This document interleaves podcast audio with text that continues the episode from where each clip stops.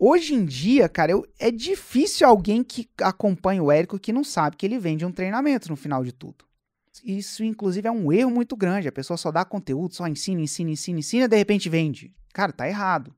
Quando você está ensinando, você tem que o tempo inteiro plantar a semente. Ó, cara, isso aqui é uma coisa que eu ensino com mais profundidade no meu curso.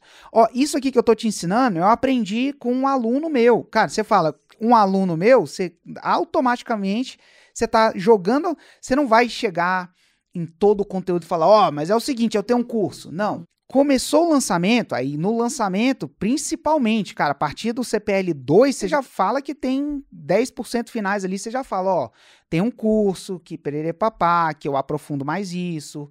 Aqui nesse evento gratuito eu só consigo te ensinar o máximo que eu consigo te ensinar, mas e tudo mais.